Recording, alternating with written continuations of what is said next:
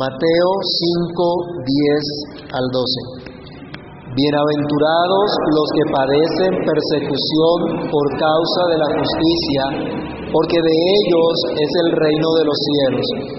Bienaventurados sois cuando por mi causa os vituperen y os persigan, y digan toda clase de mal contra vosotros mintiendo. Gozaos y alegraos, porque vuestro galardón es grande en los cielos porque así persiguieron a los profetas que fueron antes de vosotros. Bendito Señor, en el nombre de Cristo Jesús, damos gracias por tu palabra, por el privilegio de podernos acercar a ella, de meditar en ella. Señor, invocamos tu presencia en medio nuestro, rogamos que tu Espíritu sea hablando a nuestras vidas, que tu Espíritu, Señor, ilumine nuestro entendimiento para que comprendamos tu verdad. Señor, permítenos estar atentos a tu palabra, enfocados en lo que tú nos dices, con hambre, con sed de ti, Señor, deseosos de escuchar la buena nueva por medio de esta palabra. Ayúdanos, Señor bendito, y que tú hagas, Señor, como tú quieres en cada uno de nosotros. Que tu palabra corra y sea glorificada, que tu palabra haga lo que tiene que hacer en cada uno de nosotros, para que así tu santo nombre sea exaltado. Te pedimos todo esto, Señor, dándote gracias, en el nombre de nuestro Salvador Jesús. Amén y amén. Pueden tomar asiento, mis hermanos. Esta es la última de las declaraciones o bienaventuranzas que nos hablan directamente acerca de lo que son los cristianos y específicamente lo que viene a los cristianos precisamente por ser cristianos. Todas las bienaventuranzas, hemos dicho una y otra vez, no son algo producto de la naturaleza humana, sino que es obra de Dios, la obra de Dios en sus hijos. Es Dios, por ejemplo, quien ilumina nuestro entendimiento para que podamos ver cuánta es nuestra miseria, para que reconozcamos que no tenemos nada, que no somos nada delante de Dios y entender entonces así que somos pobres. Es por la iluminación del Espíritu de Dios que no podemos hacer otra cosa sino llorar en la presencia del Señor a causa de nuestros pecados, a causa de nuestras injusticias ante Él. Esto nos lleva también a ser mansos, a saber que no tendremos consolación fuera de Dios, a saber que no podemos actuar entonces de una forma distinta sino en una forma de misericordia, porque Él ha tenido misericordia, Él nos ha mostrado misericordia, Él nos ha saciado de su justicia perfecta que nosotros no hemos cumplido. Él nos ha prometido una bienaventuranza el día que Él venga. Es Dios el único que limpia nuestros corazones y nos da la bienaventuranza de verle un día. Así que Él, al darnos todas estas cosas, nos convierte también en pacificadores, que fue la última bienaventuranza que estuvimos estudiando. En los que procuran buscar la paz con otros. ¿Pero cuál paz? ¿La paz de santos? No, la paz de Cristo. Y pues somos embajadores en nombre de Cristo, como si Dios rogase por medio de nosotros, rogamos en el nombre de Cristo, reconciliados con Dios pacificadores que buscan que otros reciban también la paz de Dios. Así que, al ser todo esto, ¿cuál es la consecuencia? Nos dice el Señor Jesús en el verso 10, bienaventurados los que padecen persecución por causa de la justicia, porque de ellos es el reino de los cielos. Si somos cristianos, muy seguramente vamos a padecer también persecución. Y esto también caracteriza a los cristianos. Son perseguidos. También estamos sujetos a la persecución. Y esta ha sido la historia de toda la iglesia a través de todos los tiempos. Pero el Señor dice, felices, y es lo primero que vamos a meditar hoy, felices los perseguidos por causa de la justicia son muy dichosos, son doblemente felices, son bienaventurados los que son perseguidos por causa de la justicia. Miren lo distinto que piensa Cristo a como piensa el mundo. Miren lo distinto de lo que dice Cristo a lo que aún nosotros pensamos cuando somos influenciados por el mundo que aborrece a Dios. ¿Cómo estar felices cuando hay burlas, cuando hay peligro de muerte, cuando somos rechazados, cuando somos injuriados y calumniados, cuando somos menospreciados, cuando hay vejación por hacer lo que es justo, por vivir de acuerdo a la justicia de Dios? ¿Cuántos corren para hacer dinero fácil y creen que haciendo lo malo pueden tomar ventaja de los demás y que se van a salir con la suya? Y son tramposos. Y creen que la gente no se da cuenta de las trampas que hacen. Y lo peor es que algunos creen que Dios no se da cuenta de lo que están haciendo. Otros, en cambio, se decepcionan, se deprimen por tratar de hacer lo que es correcto y lo que reciben son males, reproches y dolor. ¿Cómo entender entonces estas palabras de Cristo? Él dice, bienaventurados los que padecen persecución por causa de la justicia. No los buenos o nobles, no los imprudentes. Aquí el Señor nos está diciendo, bienaventurados los que son perseguidos por ser buenos. La persecución precisamente no es a los que son buenos, de hecho el mundo a los que considera buenos, nobles, altruistas, los alaba. Realmente no los persigue. Los alaba por, por esos hechos. Se cuenta de hombres que han hecho muchas renuncias, sacrificios a favor de otros. Se exalta esa labor, se exaltan las obras de caridad. Pero nosotros sabemos que la Escritura nos dice, no hay quien haga lo bueno, no hay ni siquiera uno, como dice el Salmo 14.3. En nuestro país hubo una generación que defendió a los narcotraficantes hasta el punto de llevarlos al Senado de la República, porque eran buena gente, porque le repartían plata a la gente en los pueblos. Entonces decían, estos son buena gente. Estos merecen ser nuestros gobernantes. Otra generación siguiente llevó a los paramilitares que los defendían del acoso de la guerrilla. Y finalmente, en el Senado tenemos ahora a guerrilleros que también han hecho de las suyas. Porque, según algunos, son buena gente, buscan el beneficio de los demás. Entonces no es a los buena gente o a los que son buenos, altruistas, a los que se les persigue. Y aún si se les persigue por esto, el Señor no está diciendo que son bienaventurados porque reciben esta persecución. No son estos los que reciben esa promesa de Cristo. Tampoco el cristiano profesante es perseguido si es buena gente, amable y tolerante con todos. Todo el mundo le cae bien, todo el mundo habla bien de ellos, pero vayamos a Lucas 6:26. ¿Qué nos dice el Señor respecto a esto? Rápidamente, ¿quién lo tiene? Que lo lea en voz alta. Lucas 6:26.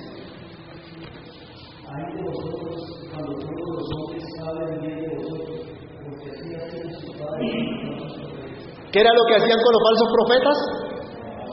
Los alababan, los exaltaban, estos son grandes hombres de Dios. ¿No les parece algo similar a lo que pasa hoy día también en la iglesia profesante? En los que se dicen ser iglesia del Señor. ¿Quiénes reciben la alabanza de muchos? Los falsos profetas, los engañadores, los estafadores. Entonces, no son los cristianos profesantes los que son felices si los persiguen. De hecho, por causa de estos falsos profetas, la sociedad que dice del cristianismo ¿Cómo ven nuestros vecinos a los cristianos? ¿Como unos tontos o no? Solo que esos tontos han tenido fuerza política últimamente, han despertado políticamente. No solo aquí en Colombia, en toda Latinoamérica se está viendo ese fenómeno también. Pero están viendo el Evangelio simplemente como una fuente de ganancia y una fuente deshonesta. El texto tampoco nos dice que son felices los perseguidos por la justicia para meterlos presos a causa de sus fechorías. Algunos han violado también la ley y pues merecen ser castigados. El Señor nos dice, Bienaventurados los creyentes que sufren aflicciones a causa de sus imprudencias. Hay gente muy imprudente. Los que manejan carro aquí en Bogotá se han podido dar cuenta si hay gente o no hay gente imprudente. Va a cruzar un semáforo. El semáforo está en amarillo. Alcanzo a pasar. Y enseguida un choque. ¿Por qué? Por imprudente. O los peatones que no se quedan atrás. ¿Sí? Está el semáforo en rojo, pero yo alcanzo a pasar, pero como voy de afán, tengo que correr y cruzo. Y va la mamá con el chiquitín cruzando con el semáforo en rojo. Un accidente. Imprudentes. Pero hay creyentes que hablan lo que no deben. La Biblia no dice acaso que en el mucho hablar no falta el pecado. Pero no se saben quedar callados, les pica la lengua y tienen que hablar, tienen que decir una y otra cosa. Y hemos meditado, ¿realmente hablamos para edificación? Aquí el Señor nos dice, bienaventurados los lenguisueltas, que se meten en problemas por habladores. Hay gente que se mete en problemas por eso, ¿no? No hemos visto grandes peleas simplemente porque alguien dijo lo que no debía porque habló en el momento que no era indicado. Y aún así continúan en su imprudencia y se meten en problemas. Pero el Señor no dice, son bienaventurados por esto, o porque son necios. Hay gente necia, hay gente testaruda, sabe lo que está mal, pero allá van. ¿Han visto ustedes lo que han puesto en las estaciones de Transmilenio alrededor? Unos tubos en los separadores para que la gente no se cuele. ¿Y cuántos respetan eso? Todavía se cuelan. Han tumbado los tubos esos y están arriesgando su propia vida. Provocan un accidente, provocan una tragedia. Son necios. Y el Señor no dice acá, bienaventurados los creyentes que son necios, que son testarudos, que están en la misma categoría de los incrédulos que practican el mal y que merecen el castigo de la justicia. Primera de Pedro, capítulo 4, verso 15. ¿Cuál es la instrucción apostólica para el creyente? Primera de Pedro 4, 15.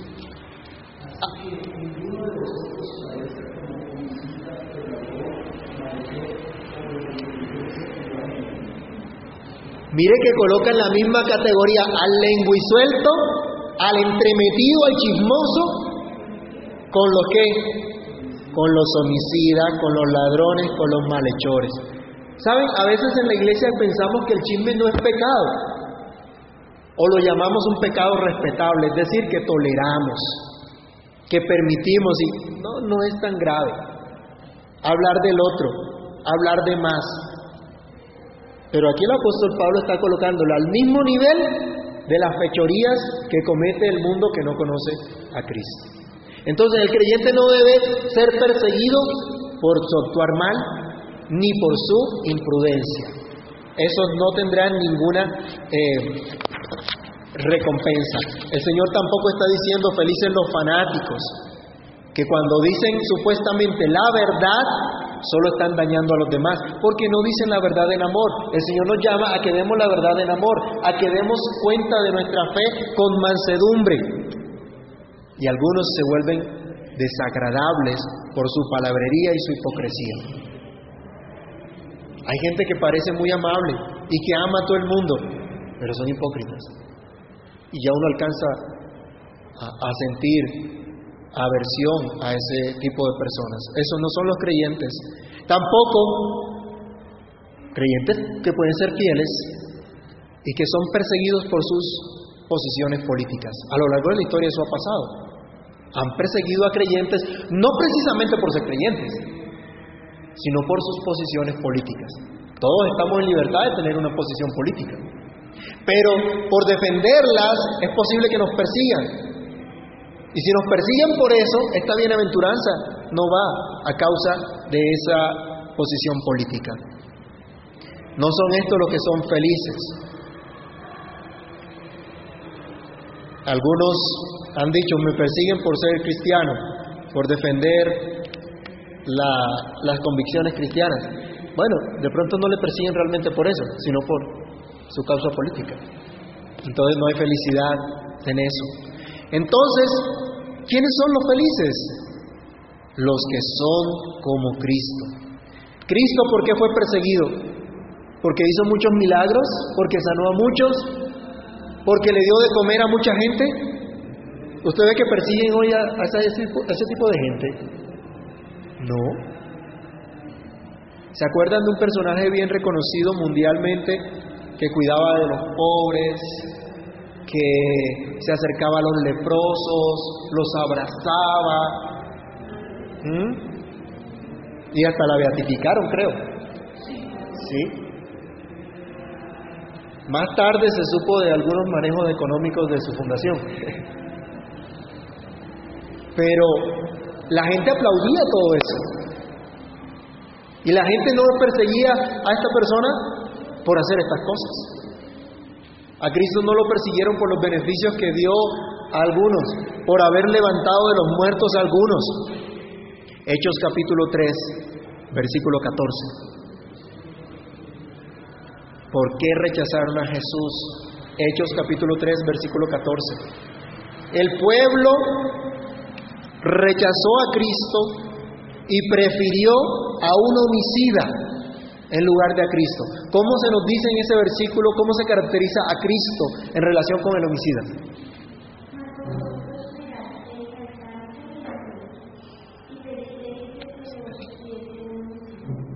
Negaron al santo y qué? Y al justo. A Cristo lo persiguieron por ser justo. Él decía, ¿quién de ustedes me redarguye de pecado? Pero lo querían matar fariseos lo querían matar. Acuérdense que, que Cristo fue perseguido aún desde su nacimiento. ¿Se acuerdan de Herodes qué fue lo que hizo cuando supo que había nacido el Cristo? Trató de matarlo. Cuando Jesús se manifiesta, inmediatamente los fariseos querían matarlo. A él lo persiguieron. Y ahora, ¿qué dice el Señor de los creyentes? Juan capítulo 15 del 18 al 20. En nuestro texto de Mateo ya el Señor está diciendo que a los que son como Él los van a perseguir. En Juan 18 al 15 del 18 al 20, el Señor establece, a mí me persiguieron, a mí me aborrecieron, a ustedes también los van a aborrecer, a ustedes también los van a perseguir por causa mía. El Señor les dice, el discípulo no es mayor que su Señor. El siervo no es mayor que su Señor. No somos mayores que Cristo. Y si Cristo fue aborrecido y si Cristo fue perseguido, nosotros también. ¿Se acuerdan de la vida del apóstol Pablo? ¿Se acuerdan de lo que nos narra Hechos de los Apóstoles, de lo que pasó el apóstol Pablo durante su ministerio?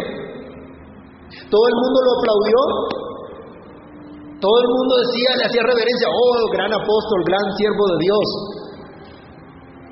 Le ponían alfombra para que cruzara.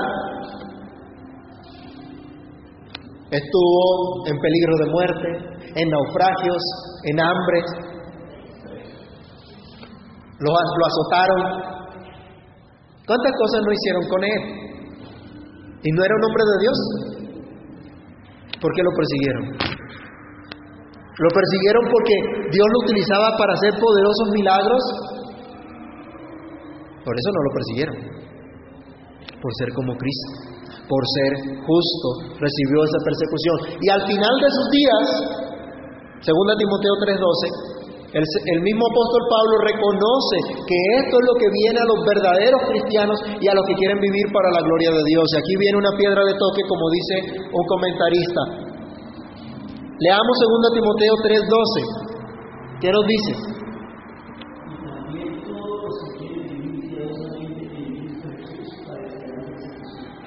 El que quiera vivir piadosamente, ¿qué va a pasar? ¿Y cuántos quieren padecer persecución? Levanten la mano y digan amén. Ah. Se dice, ¿cuántos quieren bendición? ¿Cuántos quieren prosperidad? Todo el mundo se para y grita, amén, aleluya. Pero el apóstol Pablo está diciendo, todo aquel que quiera vivir piadosamente. ¿Por qué? Porque el que vive piadosamente, con su estilo de vida, con su testimonio, está acusando a los demás, diciéndoles, ustedes están aborreciendo a Dios, ustedes están cometiendo injusticia, ustedes están desagradando a Dios y el juicio de Dios está sobre sus vidas. No hay necesidad siquiera de dar palabra alguna. Con el estilo de vida de un verdadero creyente se acusa al que no es creyente. Se da testimonio, más adelante vamos a ver, ustedes son sal, ustedes son luz. Si tenemos una herida y nos cae sal, ¿qué pasa? Decimos, ay, qué rico, ¿cómo se siente de, delicioso? No, Así es el mundo con el verdadero creyente. ¿Cómo estamos? ¿Quiénes somos? El mundo con el verdadero creyente siente repulsión, siente fastidio.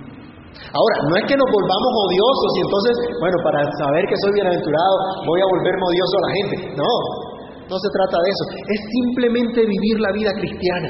Es simplemente hacer lo que Dios dice y verá usted la persecución, verá usted las burlas.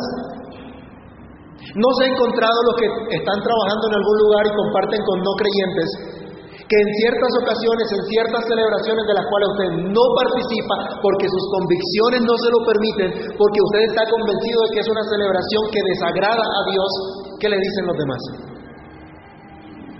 Este sí es fanático. Usted sí es, ¿cómo es que dicen? Grinch. Por el muñeco ese que supuestamente aborrece la Navidad y la fiesta y estas cosas. Entonces, usted es antichévere. A mí me lo dijeron hace poco, de hecho. ¿Sí? Porque simplemente uno no participa de ciertas cosas porque sabe cuál es su trasfondo, porque sabe lo que significa y entonces no participa de eso. El creyente, el que quiera vivir piadosamente en Cristo, tarde o temprano padecerá persecución. Jóvenes, los jóvenes, ¿qué ocurre? En medio de los que están a su alrededor, ¿cuántos jóvenes son creyentes? En su círculo de amistad, en su círculo, en su relación, ¿cuántos son creyentes? ¿Cuántos son verdaderos creyentes? Ellos ven con, buenos ojos que usted se dedique a Dios, que usted dedique el día domingo para adorar a Dios en lugar de irse de paseo con ellos. Ven con buenos ojos la gente que no le conoce, que usted respete la palabra de Dios y no sea como los que dicen que el papel aguanta todo.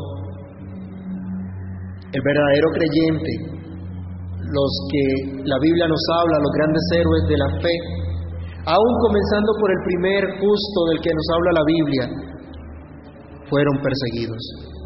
Abel fue perseguido. ¿Y por quién? Por su propio hermano. Y así el linaje de la promesa también fue perseguido porque eran de la promesa. Y eso es lo que ha pasado con los verdaderos creyentes a lo largo de la historia, tal como el apóstol Juan vio en Apocalipsis capítulo 12.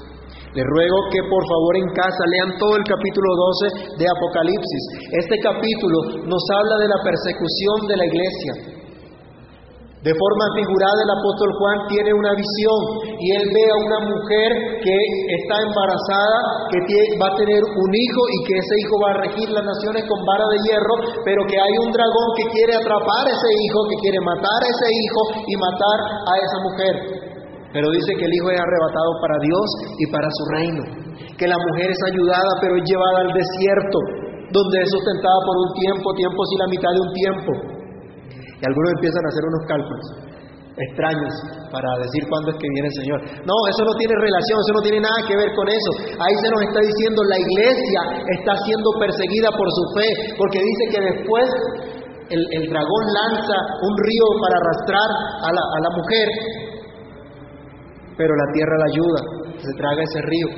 Y luego cuando hay una gran pelea donde el diablo es arrojado del cielo, ya no tiene acceso a Dios, dice que viene con gran violencia a perseguir a los que son de ese linaje, de esa descendencia de la mujer.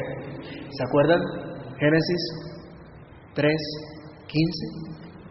ese linaje. Desde allí viene esa guerra. Y Juan está viendo ahora en Apocalipsis esa guerra, esa persecución. Y dice que persigue entonces ahora a todos los que guardan el testimonio de Jesucristo. Los que guardan el testimonio de Jesucristo son perseguidos. Hace ocho días vimos, eso sufrieron los reformadores. Algunos fueron quemados vivos, Sufrieron los cristianos del primer siglo, sufrieron los puritanos, sufrieron no pocos misioneros en el mundo entero. Pero ellos, a pesar de su persecución, han sido muy felices porque pertenecen al reino de Dios. Cristo dice aquí en Mateo 5:10, bienaventurados los que padecen por causa de la justicia. ¿Por qué?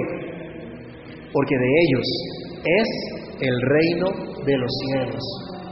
¿Y se acuerdan cómo termina el versículo 3 de Mateo 5? Cuando se nos decía bienaventurados los pobres, ¿cuál es la razón? Es la misma, léalo. Porque de ellos es el reino de los cielos. Es decir, le pertenecen a Cristo, hacen parte de su reino, son los que oran diciendo cada día, venga tu reino, son los que combaten por la fe y no se intimidan por la oposición. Vayamos a Filipenses 1, 27 al 29.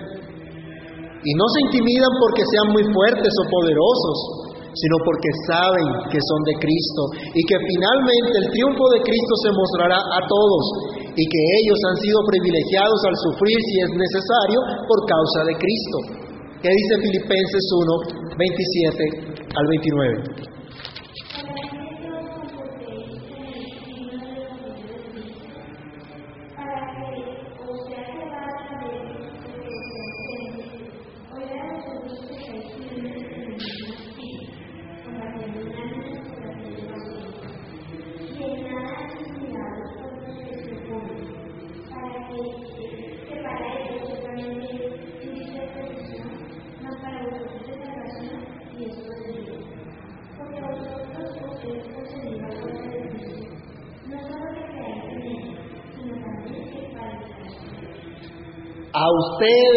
Concedió que crean en Cristo, pero también se les concedió que padezcan por Cristo.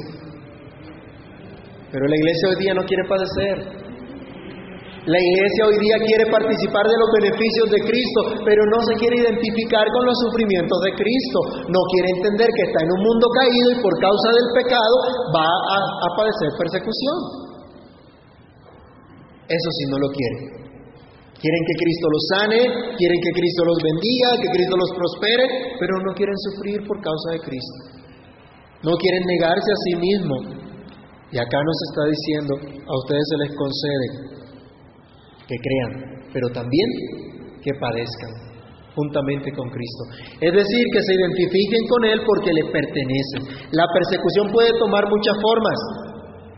Puede haber burla, Puede haber acechanza, maltrato, vejación, de todo. De hecho, ustedes han escuchado que hay otras latitudes donde persiguen a muchos cristianos para matarlos. Los han matado. Pero la, felicidad de la que nos habla aquí en medio de la persecución no es en el hecho de padecer como tal o de ser rechazado. Eso sería masoquismo. No es que yo me alegre, ay, porque, porque tengo problemas. No, me alegro porque esto es simplemente una señal de que pertenezco a Cristo, de que pertenezco a su reino, porque sirvo al Rey de Reyes y Señor de Señores, porque somos de Cristo. Así que los cristianos son, en segundo lugar, felices en medio de la persecución. Es lo que nos dice el versículo 11, versículo 12 de Mateo 5. Volvamos a leerlo. Bienaventurados sois cuando por mi causa os vituperen y os persigan y digan toda clase de mal contra vosotros mintiendo. Cuando se es perseguido por causa de Cristo, por ser justo como Él es justo, pues hemos recibido esa justicia por la fe en Él y somos santificados por Dios mismo para vivir una vida de justicia, esto traerá persecución. Pero cuando esto pase, dice Cristo, ustedes son bienaventurados. Solo los cristianos pueden ser verdaderamente felices, porque saben que son distintos del mundo. Son totalmente diferentes, no son como los demás, no piensan como los demás. Y en esto quiero enfatizar, hermanos, usted y yo como hijos de Dios, somos esencialmente distintos del mundo. Somos esencialmente diferentes de los no creyentes. Y esto obviamente es motivo de rechazo, de aborrecimiento, tal como aborrecieron a Cristo. Segundo de Timoteo 2, 12, ¿qué nos dice? Solo los cristianos pueden pensar que de ellos es el reino de los cielos, que un día Cristo vendrá y reinará para siempre, reinarán para siempre con él.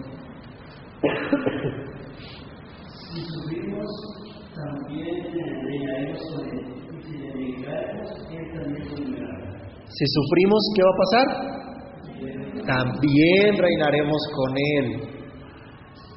Esa es la promesa. Colosenses 3 del 1 al 4. Solo los cristianos piensan en las cosas de arriba donde está Cristo y no colocan su esperanza en las cosas pasajeras de este mundo, sino en Dios. Saben que este mundo nada les puede ofrecer para siempre, todo es temporal, pero Cristo sí los sacia por la eternidad. ¿Qué dice Colosenses 3, 1 al 4?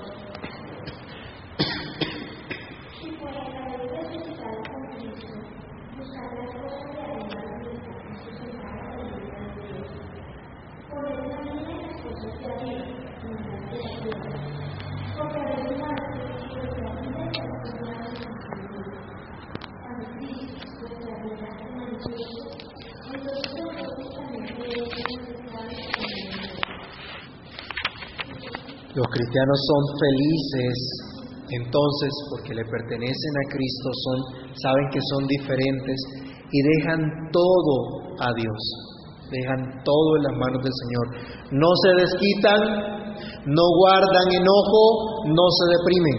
No tienen necesidad de venganza porque conocen a aquel que juzga rectamente, conocen a aquel que ha dicho, mía es la venganza, yo pagaré, dice el Señor. Dios sabe de qué cosas somos, eh, somos objeto de padecimiento. Dios sabe si se cometen injusticias contra nosotros. Sabe el cristiano que Dios le guarda y que si permite Dios persecución en su vida, aflicción en su vida, Dios no los deja solos. Porque como decía el salmista en Salmo 34, 18, cercano está Jehová a los quebrantados de corazón y salva a los contritos de espíritu. No guardan enojo porque saben que los que los persiguen, los que los ultrajan, no conocen la salvación de Dios. Y ojo con esto, nosotros que nos llamamos cristianos, ¿cómo nos tratamos unos a otros? ¿Nos tratamos de acuerdo a lo que hemos recibido de Dios? ¿O no conocemos a Dios en realidad? Sabemos que los incrédulos están perdidos en delitos y pecados, como un día estuvimos nosotros también. Pero nosotros confiamos en Dios. David también nos llamaba a confiar en el Señor en el Salmo 27. Él decía, estos confían en carros y aquellos en caballos, mas nosotros en el nombre de Jehová nuestro Dios tendremos memoria. El creyente, aunque se duele por ser objeto del pecado de otros, no vive en depresión, ¿Han escuchado que esto se ha vuelto como una epidemia, la depresión? Gente que todo, es depresión, por todo se deprimen, se quieren matar. Y algunos andan poniéndole problema al otro que se quiere matar y ay, pobrecito, ay. Deje la bobada, porque todo es depresión.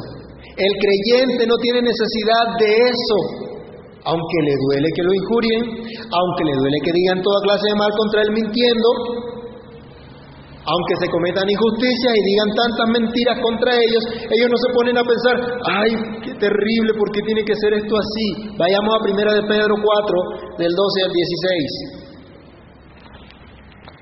Debemos crecer, debemos madurar y dejar a un lado las costumbres del mundo. No hay razón para deprimirse porque tenemos una gran promesa de parte del Señor, porque le pertenecemos a Cristo.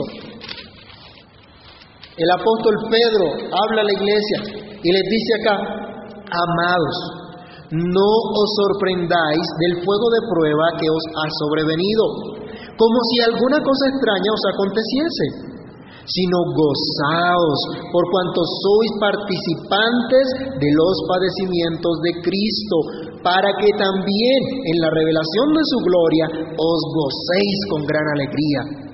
Si sois vituperados por el nombre de Cristo, sois bienaventurados porque el glorioso Espíritu de Dios reposa sobre vosotros.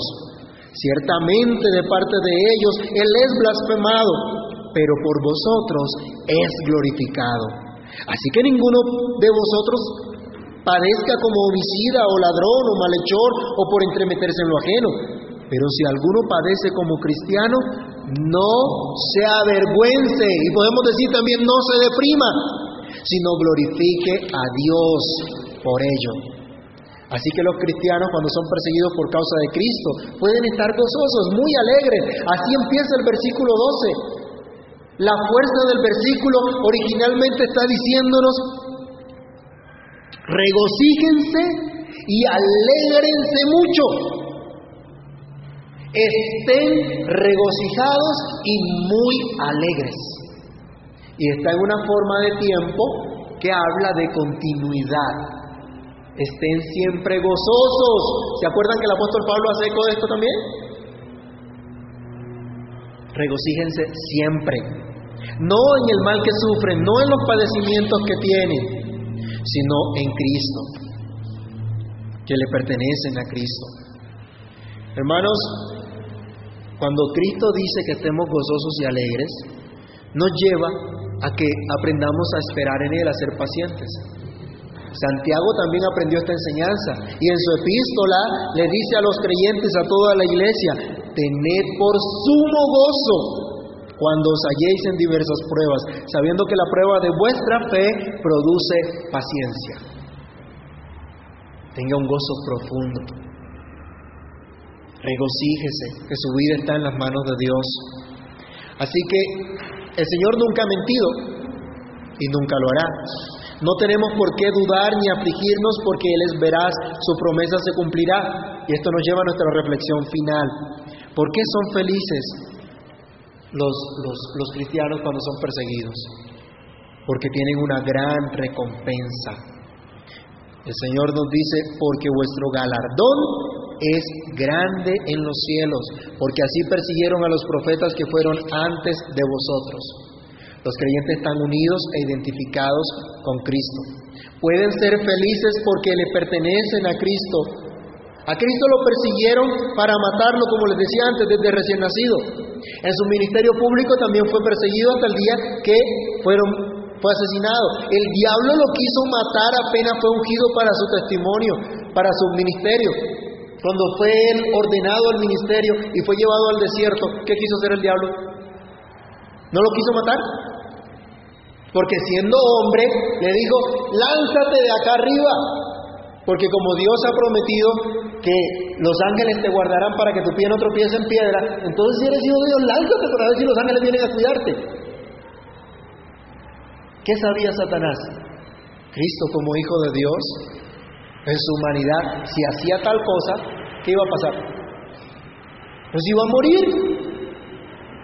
Y entonces iba a estropear el plan de Dios. Y eso es lo que ha querido hacer Satanás siempre.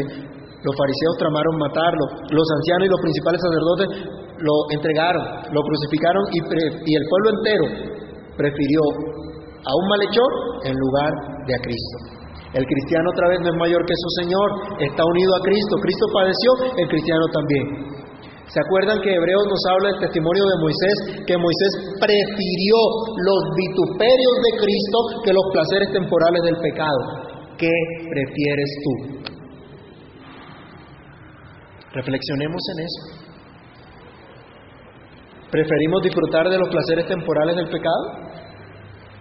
¿De las modas del mundo? ¿De los vaivenes de este mundo? Los verdaderos profetas del Señor no recibieron halagos ni recompensas. El Señor dice, así los persiguieron a ellos. Recibieron persecución de su mismo pueblo, de su misma familia. ¿No pasa esto con los creyentes? ¿Quién es la primera oposición que tiene un verdadero creyente? ¿Dónde la tiene? ¿No en su casa? Eso lo ha dicho el Señor, en su propia casa. Así ocurre con los cristianos perseguidos aún por la iglesia profesante, como ocurrió con los cristianos del siglo I, con los reformadores, con todos aquellos que se han identificado con la verdad de las Escrituras y han vuelto a la senda antigua abandonando las herejías modernas.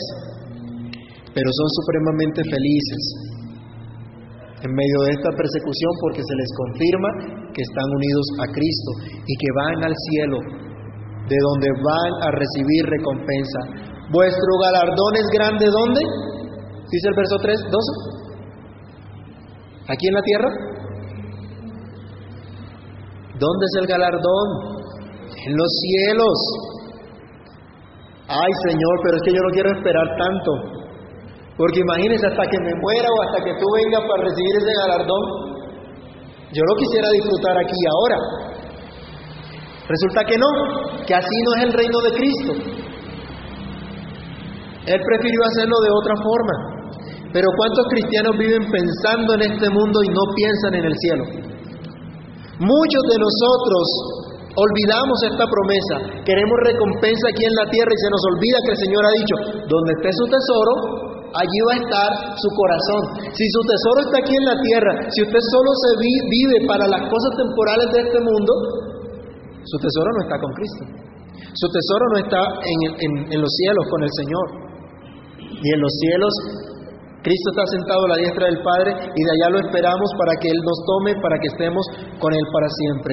El cristiano cuando se identifica con Cristo no se alegra en el hecho de ser perseguido, se alegra en el hecho de estar unido a Cristo y en el hecho que hay una recompensa en los cielos que ninguna aflicción puede quitar. Hebreos 12, 2. El cristiano aprende entonces a regocijarse en la promesa, en el galardón, así como Cristo también se enfrentó al dolor, al sufrimiento, porque tenía la mirada puesta en el galardón. Y se nos llama en Hebreos a tener los ojos puestos en quién? en Jesús.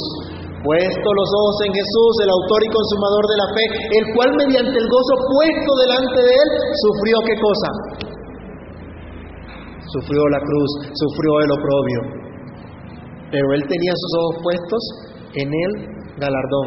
Romanos capítulo 8, versículo 18. El apóstol Pablo nos habla aquí también que en medio de los padecimientos es una forma que Dios nos habla y nos asegura que le pertenecemos. Él decía, tenemos plenamente certeza, plenamente seguridad de que estos sufrimientos del tiempo presentes no son comparables con la gloria venidera que en nosotros ha de manifestarse cuando Cristo venga. Y primera de Corintios 3, del 10 al 15, ¿de qué nos habla?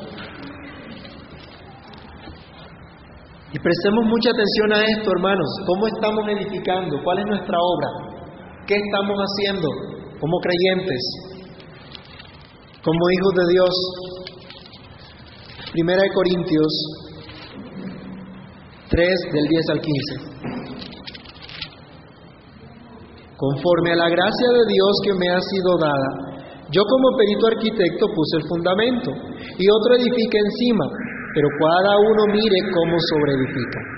Porque nadie puede poner otro fundamento que el que está puesto, el cual es Jesucristo.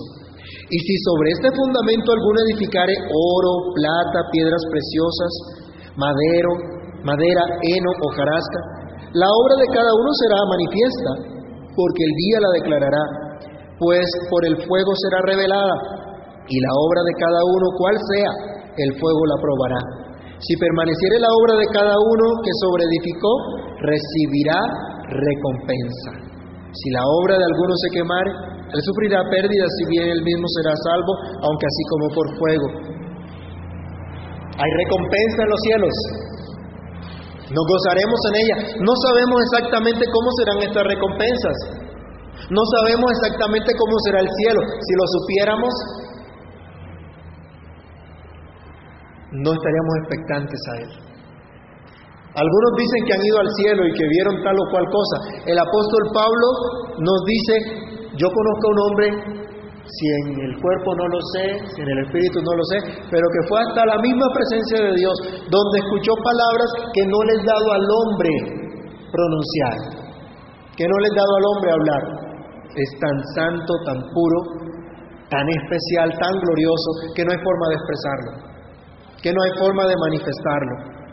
Hay, gloria, hay un esplendor de gloria, de pureza que no está contaminada con pecado alguno. No hay dolor, no hay llanto, no hay guerra ni rumores de guerra, no hay enfermedad ni muerte, no hay clase, ninguna clase de pecado sino pureza sin tacha.